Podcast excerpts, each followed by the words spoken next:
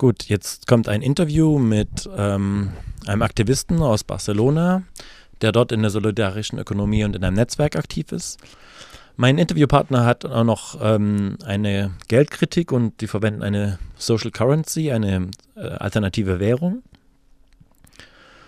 Und ähm, er sagt auch an einer Stelle, dass die soziale Währung und diese alternative Währung jetzt nicht die Lösung der, aller Probleme ist, aber dass es halt nützlich ist für den Transit, weil in der jetzigen Gesellschaft Leute auch noch gewohnt sind, irgendwie entlohnt zu werden und mit Geld zu handeln. Und das ist ja auch ein komplexes System ist, so eine Gesellschaft, und damit auch Möglichkeiten braucht, irgendwie damit umzugehen.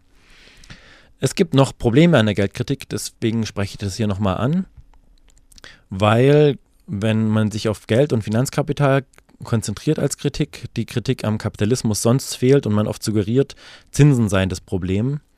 Und wenn man keine Zinsen mehr hätte, gäbe es das Problem nicht, was aber auch gar nicht stimmt. Weil Zinsen sind einfach nur das im Finanzkapital, was im anderen Kapital sonst ähm, Ausbeutung und Profit ist. Also Profit vor allem. Also wenn du zum Beispiel im Industriekapital in eine Produktion investierst, also nicht du, sondern jemand, der Kapital besitzt, da investiert, dann will er auch mehr zurückkriegen, als er dann raus hat. Deswegen investiert er auch. Also so wird, ist das System gemacht, dass man Menschen, die viel Eigentum haben, die Kapital haben, dazu anregen will, zu, zu, profit, ähm, zu investieren und die dann profitieren sollen.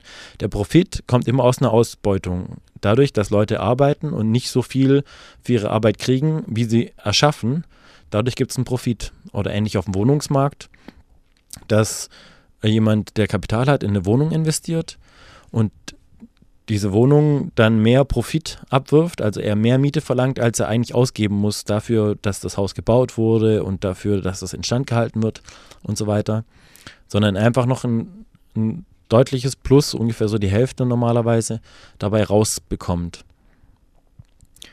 So funktioniert uns das System im Kapitalismus und das ist das Problem am Kapitalismus, nicht jetzt nur im Finanzkapital, sondern in allen Kapitalsorten, dass ausgebeutet wird. Und im Zins ist es halt auch so.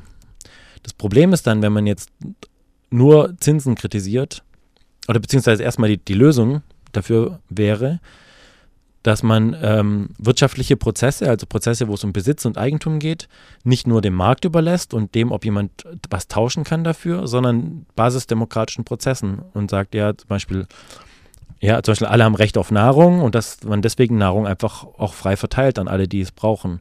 Oder Recht auf Wohnung.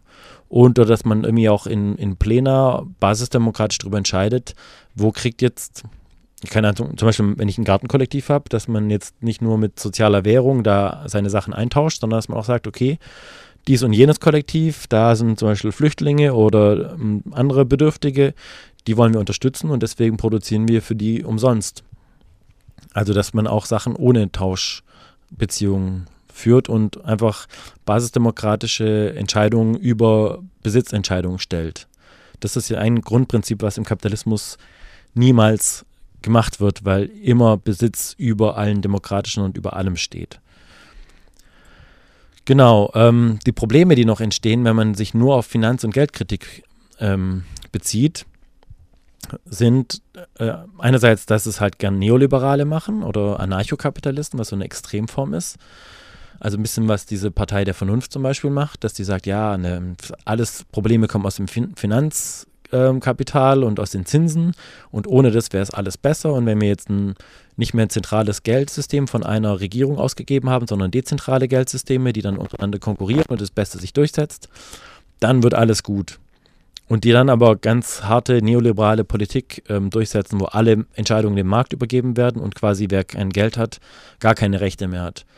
Und de facto sind es dann keine Liberalen, auch wenn es dann so heißt. Also sind Liberale, aber es ist nichts Liberales, was dabei rauskommt, sondern ist was sehr Autoritäres, weil nämlich diese herrschende Ordnung und das Marktrecht und das Recht des Besitzenden mit Gewalt durchgesetzt werden muss gegen die ganzen Armenaufstände, die dann entstehen bei solchen krassen Marktsystemen.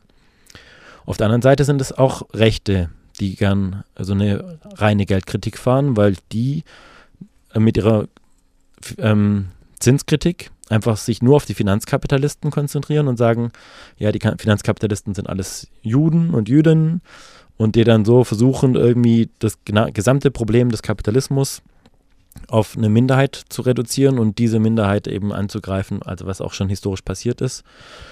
und was in Zukunft auch wieder passieren kann, auch mit anderen ähm, Minderheitengruppen.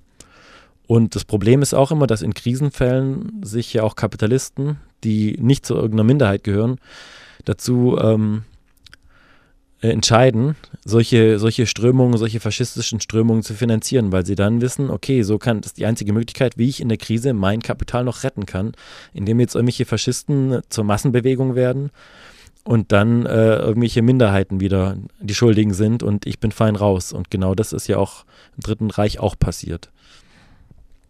Wenn man sich mal genauer mit in, äh, in, über, drüber informiert, zum Beispiel über die antibolschewistische Liga auf Wikipedia oder solche Sachen. Genau, also zusammenfassend, Geld- und Finanzkritik ist völlig okay und auch wichtig, weil auch gerade in Spanien jetzt ähm, die ganzen Häuser den Banken gehören und da ist es total wichtig, dem Finanzkapital gegenüber zu stehen und das auch zu erkennen und auch Kampfformen zu entwickeln. Aber man, es ist auch wichtig, den, die restliche Kapitalismuskritik nicht wegzulassen und die damit nicht zu verschleiern, indem man alles nur auf Finanz- und Geldkritik schiebt. Und alternative Währungen können ein Hilfsmittel sein und könnten am besten Hilfsmittel sein, wenn das auch in Übergangsphasen zum Postkapitalismus teilweise demokratischen Prozessen unterworfen wird und nicht einfach nur der Markt herrscht. Aber solange es tatsächlich ein Marktsystem ist, solange ist es nicht Teil des Postkapitalismus, alternative Währung.